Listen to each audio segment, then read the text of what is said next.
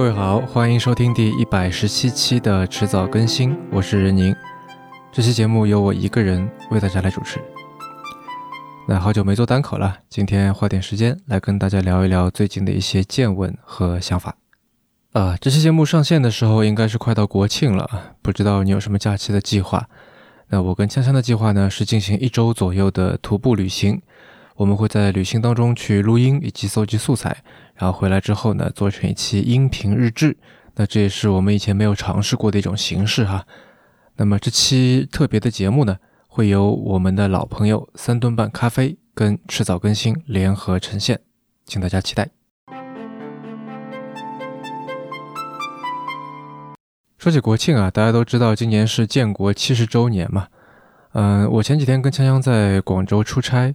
那本来行程是排得很满的，但是有些预定的计划被意外打乱了，那多出来不少时间。呃，我们俩吃了很多好吃的，然后呢，晚上没事儿就去看了一场电影。在后场的时候呢，我发现影院里专门布置了一套展板，来推荐十几部国庆档的这个献礼电影。啊，比方说有李仁港导演、吴京主演的《攀登者》，刘伟强导演的《中国机长》。以及呃，陈凯歌、张一白、管虎、薛晓路、徐峥、宁浩和文牧野七位导演联合创作的《我和我的祖国》。今年这个特殊的国庆档的票房可以说是被寄予厚望啊！我甚至听到了有业内人士提出了这个呃七十周年七十亿这样的这个说法。而上面这些影片呢，就是承担起这样的这个票房期待的主角。那么加上前年大火并且创下中国影史票房纪录的《战狼二》，以及今年年初拿下中国影史票房纪录第二，直到最近才被哪吒超过的《流浪地球》，那这些带有主旋律色彩的商业大片的流行，它的受欢迎背后显然反映了某种社会情绪和时代风潮。今天我们就来聊聊这个。事实上，与其用“主旋律”这个词，不如说这是一种传统理想主义的回归。嗯，以及我们也可以看到它背后非常浓重的强力崇拜的底色。那我们先来聊聊后者。呃，事先说明一下，强力崇拜或者说力量崇拜，它是一个中性的词汇，它是一种古今中外都普遍存在的一种现象啊，不代表我的一个这个褒贬。啊，那么说回来，《战狼二》和《流浪地球》的这个热潮背后，刚才说了，除了是传统理想主义的回归之外，这种用民族主义或者人类主义吧，去把爱国或者爱地球这样的情怀跟他的故事情节的推动去联合起来的做法，也是一种强烈的崇拜。嗯，无论是战舰上面的导弹齐射，还是说行星发动机的那个巨大的火焰，那么壮观的直冲云霄，这些都可以被看成是 power 力量、权力的一种体现。这两部片子本质上。其实就是在谈论如何使用和控制 power，而如何使用和控制 power 本质上就是所有政治生活的主题。嗯，这一点并不受国界的限制啊，就好像好莱坞电影里面，比方说前几天刚刚打破《阿凡达》全球影史票房纪录的《复仇者联盟四》，也充满了强力崇拜的话语。但是《战狼二》和《流浪地球》对强力的崇拜，我觉得有点过于直白和浅薄。比方说，他强调虽远必诛，但不去讨论诛以后啊，娜拉出走以后怎样的这个更加深层和长远的问题。我觉得这里面的强力和政治，打一个比方，嗯，就好像是故事和文学的关系。什么意思呢？嗯，就好像枪杆子里出政权，这个枪杆子代表的这个强力和政治权力的关系，故事是文学的核心。那其他的构成元素，比方说还有这个。呃，视觉图景啊，语言风格啊，哲学思考啊，等等，啊，就好像政治不光是军事一样。但是对故事的需要是文学最基本的需要，因为故事在很大程度上是为了延续集体记忆和共性体验而存在的。这是文学或者说这是人类文明的基础，所以它注定是宏大的，是对个人来说是超验的。那关于这点，无论说尤瓦尔·赫拉利的这个《未来简史》。还是说，在最后一集的《权力的游戏》啊，被人骂死了。他的最后一集里面，小恶魔最后那番有点莫名其妙的这个演说，我都已经讲得很明白了。而在故事的基础上面，对于文学作为一个整体的精神需要，或许，呃，我们可以把它称作是一种个体体验强化的需要。就像我们看一个电影啊，就是对于他讲了一个什么故事，那大家认识都差不多，不会有太大偏差。差异主要存在于故事以外的那些文学元素。这部分的感受，这部分的认知是非常个人化的。对于一个人来说，他的精神世界需要故事，还是需要更复杂的文学？呃，跟一个人的自我状态和个体化存在的需要密切相关。具体来说呢，我的一个观察和理解是，喜欢群体化生活的人会更倾向于故事的需要的这个简单满足，而追求实现并且不断强化个体化存在的人呢，会更容易在故事的基础上面进一步去选择文学。而这层关系很多时候在政治上面也能一样的找到对应啊。汉娜·阿伦特就在这个人的境况，也就是《The Human Condition》这本书里面也有过类似的观点表述啊。呃，什么 power 就是行动啊，行动就是讲故事之类的，很有意思。大家感兴趣的话，可以去找来看一看。我在这里就不多说了。我们说回电影啊，《战狼二》和《流浪地球》就是重故事轻文学的代表。嗯，他们被一些影评人批判是一针鸡血，因为它从艺术上来说不够高级，不够有深度，不够有营养。啊，那当然，《复仇者联盟》也有一样的问题啊。但这些英雄主义叙事能够给那些崇拜力量的人以情感支持，呃，亢奋其精神，奋张其血脉，对吧？在没有硝烟的年代，这是一种虚拟的凯旋。既然这些电影这么受欢迎，那我们可以继续问：为什么现在会出来一批崇拜力量的人？或者问说，他们为什么会崇拜力量呢？一方面来说，这样的精神需求一直都有，这是人性里面近似膝跳反射一样的本能反应。二方面呢，就更细化的来说吧，十几二十年来技术、经济这些发展引起的突兀的改变，让太多人忽然有了很多这个打引号的敌人啊，也就是跟他政治立场、出身、宗教、国族、性别、价值观、世界观等等，我还可以想出想出很多这些方面大不相同的人。费孝通在《乡土中国》里提出过一种对。中国社会结构的解释叫做差序格局，这个概念我在今年春节的迟早过年里面也介绍过。无论是差还是序，都是一群互相差不多的人在小团体里打交道的方式。而要跟完全不一样的人，要跟有很多差异的人去发生日常关系，这是中国人中国文化里面从未有过的生活经验。那这时候人们自然会有不安全感，人们心中前现代的那一面会寻求党同伐异。会在心里面生发出对力量的渴求和崇拜，这也说得通。那当然了，说是完全不一样的，毕竟我们是生活在同一个国家、同一个社会里面的人，就算不同，我相信也不会是什么天渊之别。但有的时候，差异的程度并不是决定因素。呃，有一本研究大屠杀的书啊，标题叫做《为什么不杀光》，作者是两个美国人，丹尼尔·希罗和克拉克·麦考利。那这本书里面有一个观点说，在有的时候，在特定的环境下，虽然两个种族、两个族群之间的差异很小，但这反而会激发他们去积极的表现，去强调这些细微的差异，就非要去较量谁比较厉害，呃，非要去分一个高下优劣。这本书里面举的例子是二战时期纳粹统治下面的波兰人和犹太人。那我能想到的一个现成的例子是，前两天苹果秋季发布会发布 iPhone 十一和这个 iPhone 十一 Pro 之后，网上的一轮争吵。呃，说实话，其实我是觉得啊，一款新的手机发布了出来了，那要不要买都是非常个人的选择了。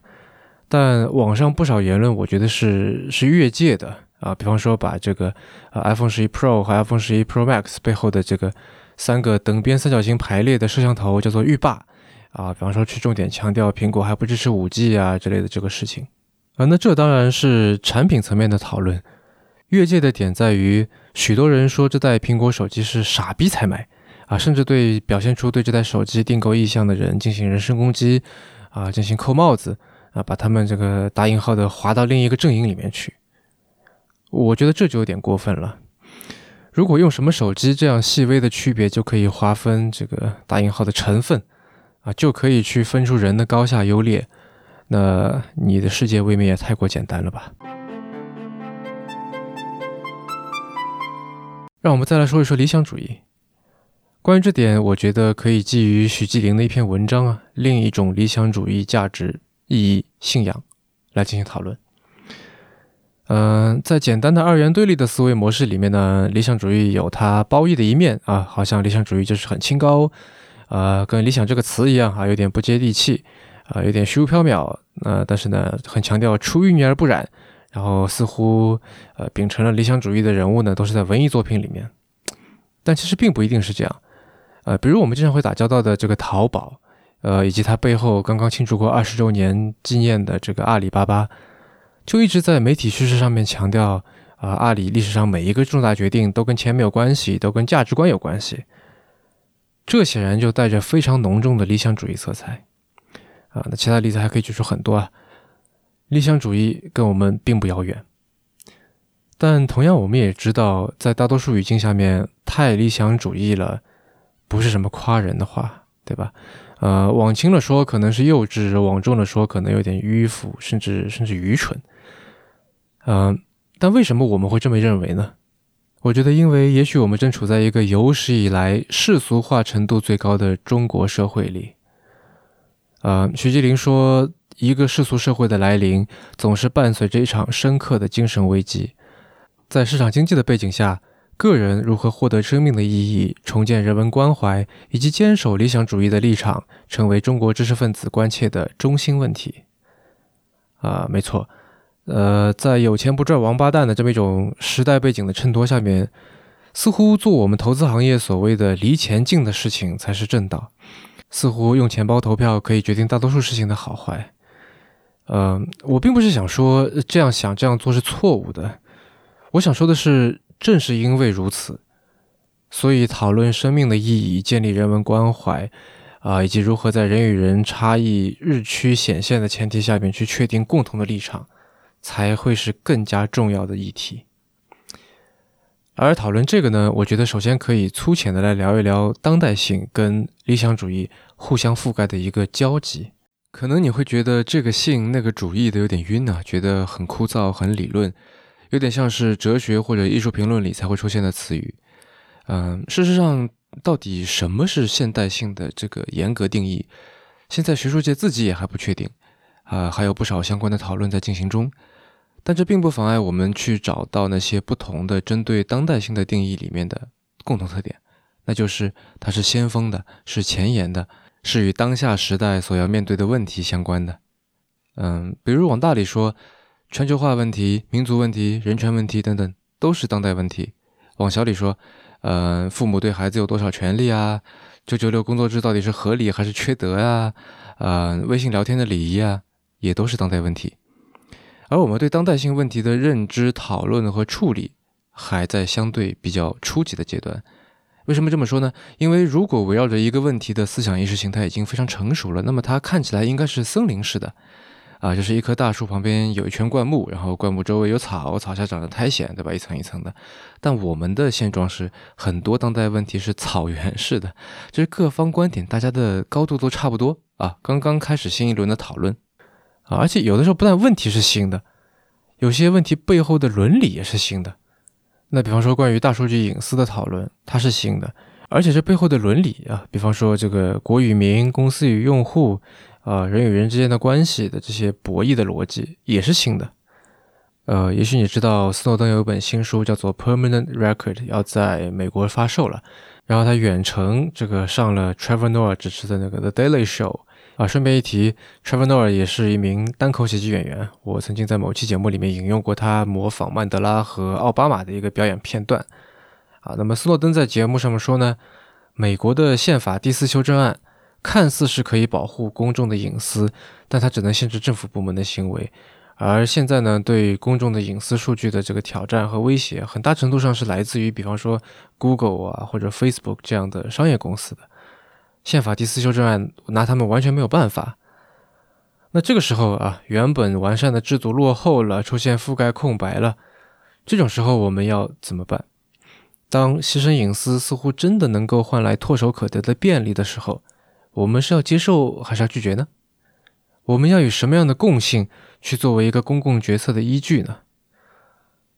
作为迟早更新的听众，你也许会觉得这是已经谈论很久的话题，但其实对于大多数人来说，对这个问题的思考是一种全新的探索，新的就好像马尔克斯的《百年孤独》开头里说的：“这个世界太新，很多事物都还没有名字，人们要描述的时候，只能用手去指。”信息革命的这几十年，技术太强大了，它以前所未有的速度给我们的社会结构、生活方式、思想观念带去了改变。而且这个改变一旦发生，你要再回去是几乎不可能的事情。就好像我们现在要回到没有智能手机的时代是不可能的事情，对吧？我们就好像学骑车的小孩啊，就骑着骑着，大人突然松手了，然后我们就慌了，就就茫然了。当代的价值观是什么？当代人应该如何自处？如何互处？啊，或者说我们作为当代中国人应该如何自处？应该以什么样的共性去一起讨论问题？大多数人都没有答案。同样是经历时代巨变，日本从一八六八年之前的和魂汉彩转到明治维新之后的这个和魂洋彩，它还是保留了和魂。啊，加藤周一写过一本书，呃，中文的书名不晓得为什么叫《日本人的皮囊》啊，听上去像是个鬼故事一样的。啊，日文原文的书名叫做《日本人とは何か》，啊，何谓日本人？但属于我们中国的独特的魂是什么？何谓中国人？似乎很难找到非常明确的答案。 没有答案，但不意味着没有选项。我们的选项来自商业。中国传统社会阶层的排序是士、农、工、商啊，士在第一，商在最后。那这背后有很多原因了，但我在这里想说的是，在过去啊，读书人啊，或者你说政治家、学问家、思想家或者艺术家吧，其实都是那个阶段都是读书人嘛，对吧？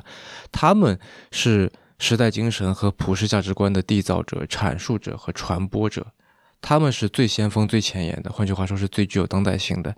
而商业排在最后，商被人看不起，我觉得原因之一就是因为他们是落后分子。对吧？《实际》的这个《货殖列传》里面就说嘛：“天下熙熙，皆为利来；天下攘攘，皆为利往。”对你看，先要有利，商人才会感兴趣，才会来，才会往。那为什么会有利呢？因为这背后有已经存在的社会价值，对吧？有已经存在的针对当时的问题的啊，符合当时的普世价值观的解决方案，问题被解决，所以创造出了价值，所以有利，对吧？那对于大多数传统商人而言，你让他去冒风险，去发扬这个 avant-garde 前卫精神，人家是不乐意的。呃，他在意的是如何 顺势而为，去按照普世价值观的游戏规则去玩，在既定的圈子里面去获得利益。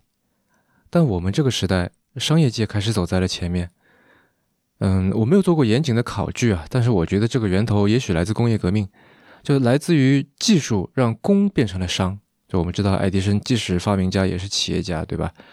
技术让农也变成了商，大规模的机械化让越来越多的人脱离了土地，然后全球化让农作物的贸易越来越发达，啊，甚至士也变成了商，或者或者商也变成了士啊。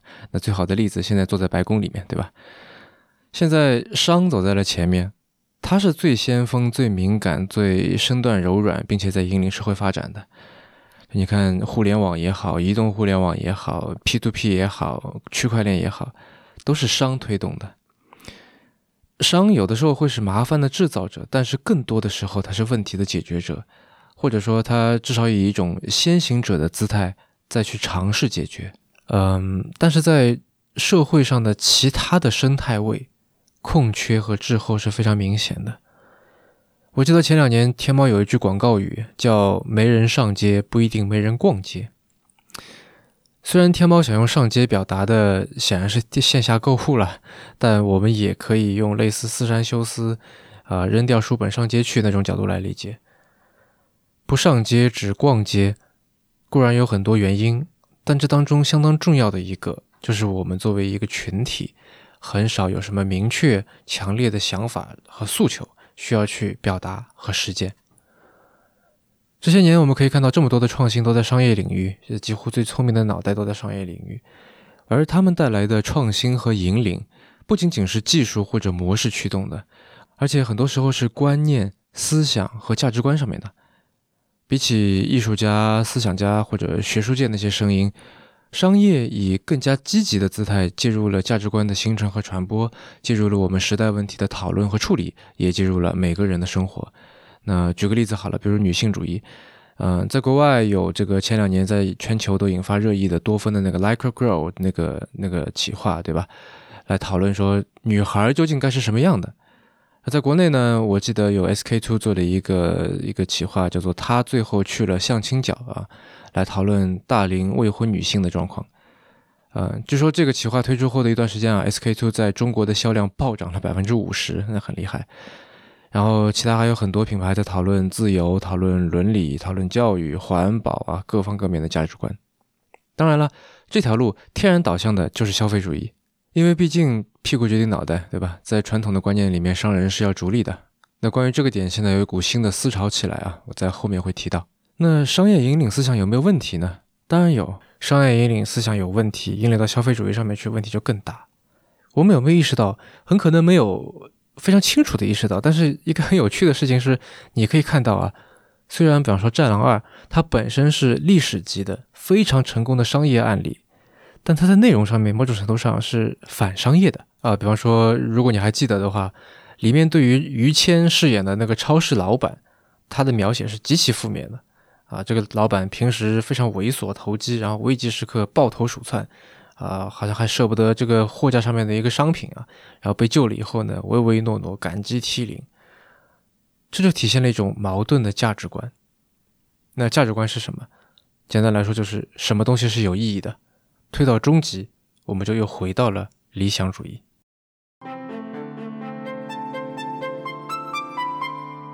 因为理想主义最重要的问题之一在于意义的确认。传统的理想主义总是把意义的确认跟某种终极的，嗯，人活着图个啥那这么一个具体的目标进行关联。但是这样的以目的作为主要导向的理想主义，容易有两个问题。第一呢，容易滑向对人性和个人边界的侵犯，啊，要么容易这个萝卜快了不洗泥，就比较糙；要么容易过度强调为了大牺牲小。那一个弄不好呢，法西斯主义的味道就出来了，对吧？而另一个问题是，以目的作为主要导向的理想主义，如果过于实质化，就容易达到，并且因为被达到了，所以而丧失意义，导致另外一种的茫然和空虚。而我觉得，更当代的理想主义，它的意义的确认，应该从目的转向过程，因为只要你眼光盯着目的，你就没有办法走出这个绝境。比如说，我不知道大家是不是还记得今年三八妇女节的时候出了一个事情。呃，顺便一提啊，我不太喜欢近些年来把三八妇女节改成叫做什么女生节、女王节，甚至女神节这样的说法。呃，且不论这些称号背后的这个消费主义意涵了，我以前在社交媒体上面说过，媚俗的错不在俗，在媚。那爱听好话是人性了，它是俗的，但你去那么卖力的迎合这么一种媚态，我觉得是一种。想做奴隶而不得的这种鲁迅说了一百年的封建遗毒，呃，那反正在这里就不展开聊了。嗯，也不知道是从什么时候开始，中国的大学校园里面开始流行一种文化，就是在三八妇女节当天或者那个附近，男生会为女生在学校里面拉横幅。啊，在树上啊，或者是墙上什么的，一开始是非常幽默的玩笑，还挺有趣的。但后来呢，就有些就滑落成为低级趣味，甚至无聊下流的这种性骚扰段子，充满了对女性的简化、矮化和符号化。丁玲在三八节有感里批判过的这个事情又重新上演了。于是呢，今年一位中国政法大学的女生就在妇女节的时候放了一把火，把她看不惯的几幅横幅给烧掉了。那当时在网上引起很大的讨论。这件事对不对呢？呃，在校园里放火很危险了，当然是不对的。但这不是重点，重点在于很多人的眼睛一直在盯着这么做有没有用。烧了几条横幅能彻底改变人的观点吗？呃，当然不能了。但难道我们可以说，只要这么做不能一次性完全解决根本问题，就可以否认这么做的价值吗？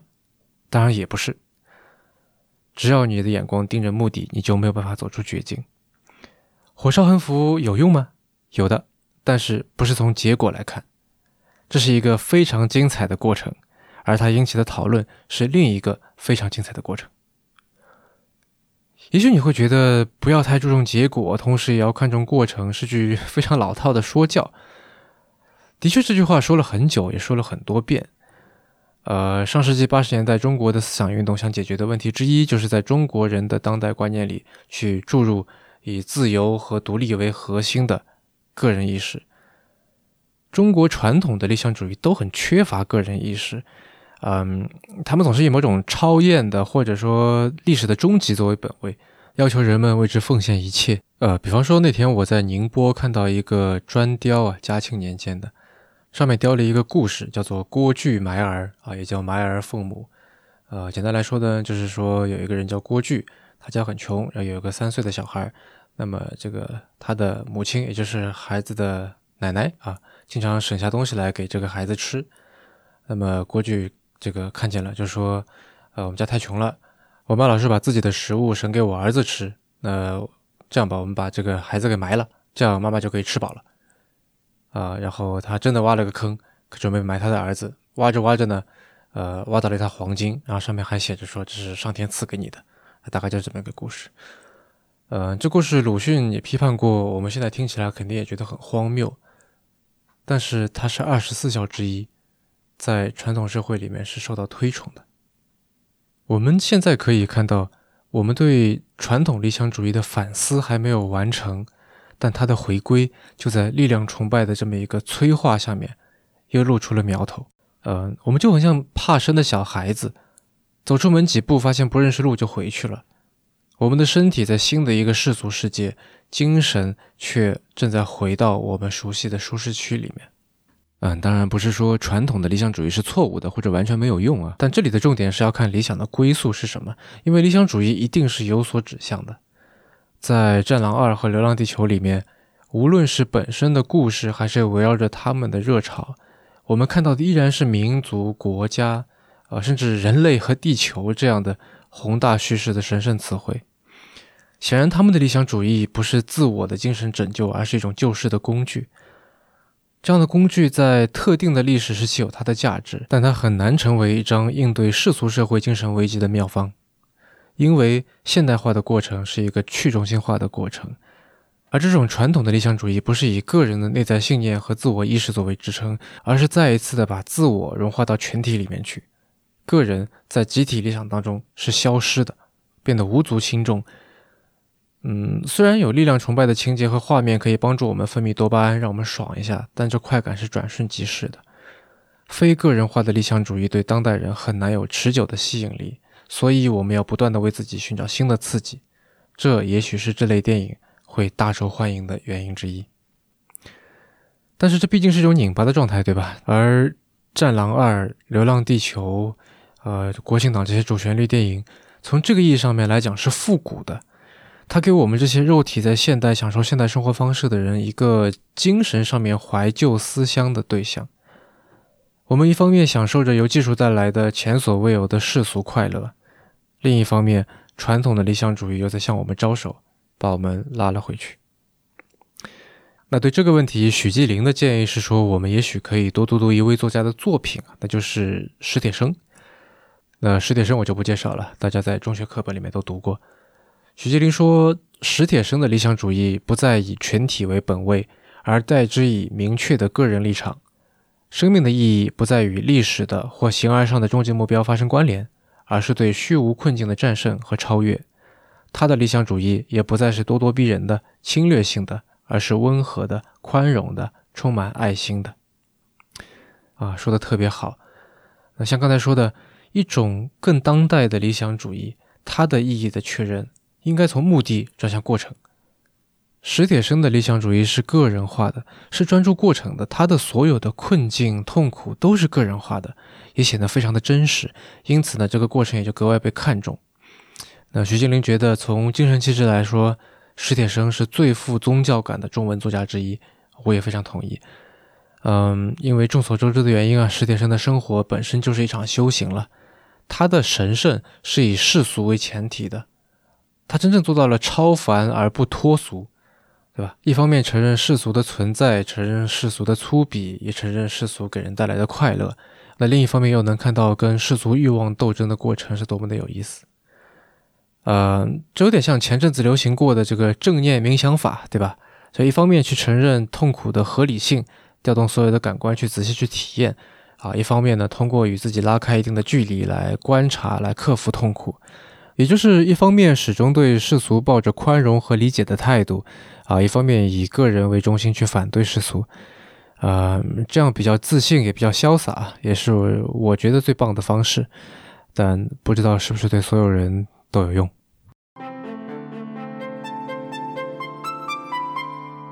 嗯，不知道这期节目听到这里，你是有所启发呢，还是一头雾水？有些话我不想，也觉得没有必要去说的太明白，去做过多的说明。如果你听了觉得有点绕，那就刚好多想一想吧，或许就有所收获了，对吧？节目的最后，我想说几个互相平行又互相勾连的点啊，呃，这些有的是新闻，有的是观点，有的是文章，就我也不知道统一起来叫什么，就叫点好了。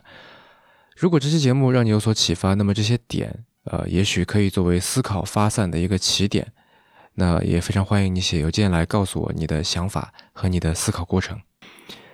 第一个点呢是关于无用的。呃，我们都知道“自由而无用的灵魂”可以说是上海复旦大学的非官方校训啊。啊，那曲卫国教授在今年的复旦大学毕业典礼上面有一段发言非常精彩啊。大概的意思是说啊，复旦的这个无用不是源自于庄子的思想。啊，不是像庄子说的，啊，最好自己变成一棵没有什么用处的树啊，这样就可以逃避被砍伐，逃避被拿去做家具啊、造房子什么的。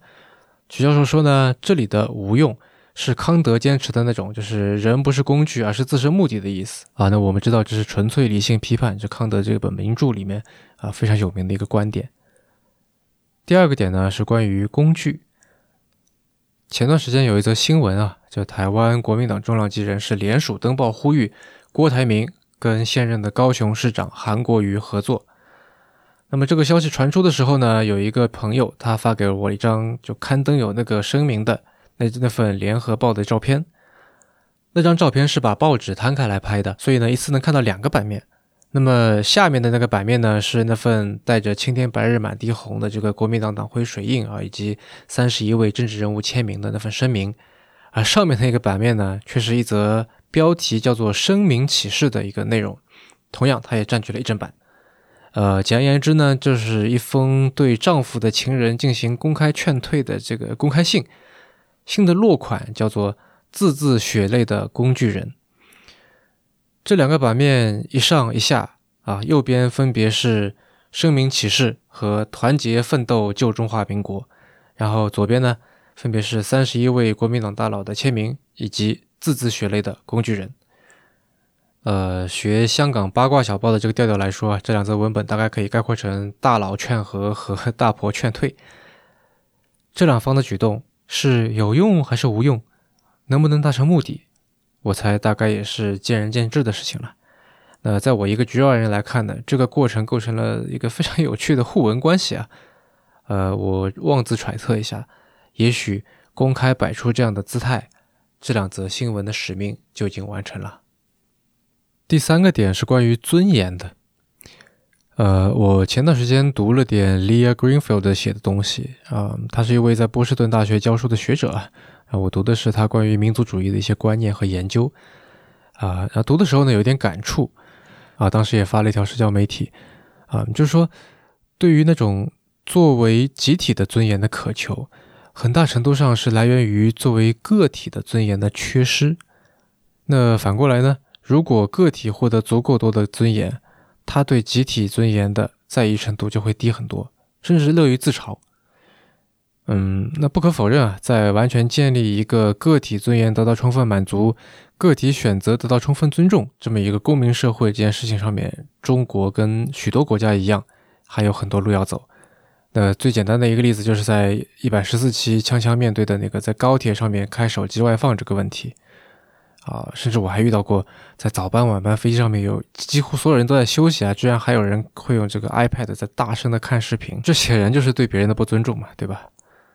呃，另外在力量崇拜的语境下面呢，抱团取暖永远是最安全的选择，因为毕竟胳膊拧不过大腿啊，个人无法与集体在力量上面做抗衡。那更何况还有传统理想主义这么一个温暖的被窝在在时刻准备着，嗯，但好在带有当代性的理想主义也并没有离我们远去啊。那或许在确保大方向正确之余，还能欣赏到一步一个脚印的过程当中的阶段性产物，去寻找跟世俗共处，甚至向世俗借力的方式，会是一种取得某种平衡的处世之道。第四个点，关于行动。上个月有一条新闻啊，我也说新闻了。说呢，有一百八十一家美国顶级公司的 CEO 啊，比方说亚马逊的这个 Jeff Bezos、苹果的 Tim Cook、通用汽车的 Mary Barra、强生公司的 Alex Gorsky 啊，这些非常有名的这么一群，不仅是在美国，哪怕是在世界范围之内也非常有影响力的企业家，为了应对层出不穷的社会问题，在商业圆桌会议，也就是 Business Roundtable 上面，发表了一份公司目标宣言书。也就是 Statement on the Purpose of a Corporation，就像标题里说的，这份宣言最重要的一点就是对公司这样一种组织形式存在的目的进行了重新定义。它摒弃了长久以来商业社会把股东至上这么一个原则分为头等大事的做法，它反而要强调说，向客户传递价值，要投资到员工身上，要培养多元化、培养包容性，要建立体面、尊重的企业文化。呃，要公平并且合乎道德的去对待供应商，要支持社区，啊，以及要用这个可持续的发展措施来保护环境，到最后才是说要为股东创造长期价值。那当然有人批评说这个是老调重弹，说它是表面文章，啊，你没有说清楚怎么去推行，这毫无意义，废纸一张。但我觉得这个跟问说烧横幅有用吗？那些话是一样的。啊，跟问瑞典女孩 Greta Thunberg 罢课支持环保的行动有没有用，甚至说冷嘲热讽，也是一样的。嗯，最后一个点，我想引用一段文字。呃，钱穆在国史大纲开头写了一段话，说：“凡读本书，请先具下列诸信念。”其中的第三条是这样的。啊，那说明一句，这段话里面有不少的括号啊，我会用不同的音色来做区分。那么以下是引用。所谓对其本国以往历史有一种温情与敬意者，至少不会对其本国历史抱一种偏激的虚无主义。即使本国以往历史为无一点有价值，亦无一处足以使彼满意，亦至少不会感到我们现在是站在以往历史最高之顶点，此乃一种浅薄狂妄的进化观；而将我们当成种种罪恶与弱点，一切猥亵于古人，此乃一种似是而非之文化自浅。那这段话多好，对吧？而且把这里的以往历史替换成现状，好像也成立。这份温情与敬意，有一部分来自传统的理想主义，构成了面向未来的当代性的基础。希望我们可以继续向前走下去。好了，那就聊到这里吧。您刚刚收听的是迟早更新的第一百十七期，这是一档探讨科技、商业、设计和生活之间混沌关系的播客节目。也是风险基金 Once Ventures 关于热情、趣味和好奇心的音频记录。我们鼓励您与我们进行交流。我们的新浪微博 ID 是迟早更新，电子邮箱是 embrace at weareonce dot com。如果你想要访问迟早更新的网站，可以在浏览器地址栏输入邮箱的后缀，在网页导航栏中就可以找到迟早更新的网站链接。我们为每期节目都准备了延伸阅读，希望您善加利用。您可以在各大音频平台和泛用型播客客户端搜索“迟早更新”进行订阅收听。而且我们现在在与青芒合作啊，推出了迟早更新的微信小程序。如果你想要在微信里面获得更好的收听和分享的体验，可以在微信里面搜索“迟早更新播客”六个字，“迟早更新播客”六个字就可以找到了。那同时，如果您喜欢这档节目，也欢迎您收听我跟 Real 搭档的播客《提前怀旧》。我们希望通过迟早更新，让熟悉的事物变得新鲜。让新鲜的事物变得熟悉。我们下期再见。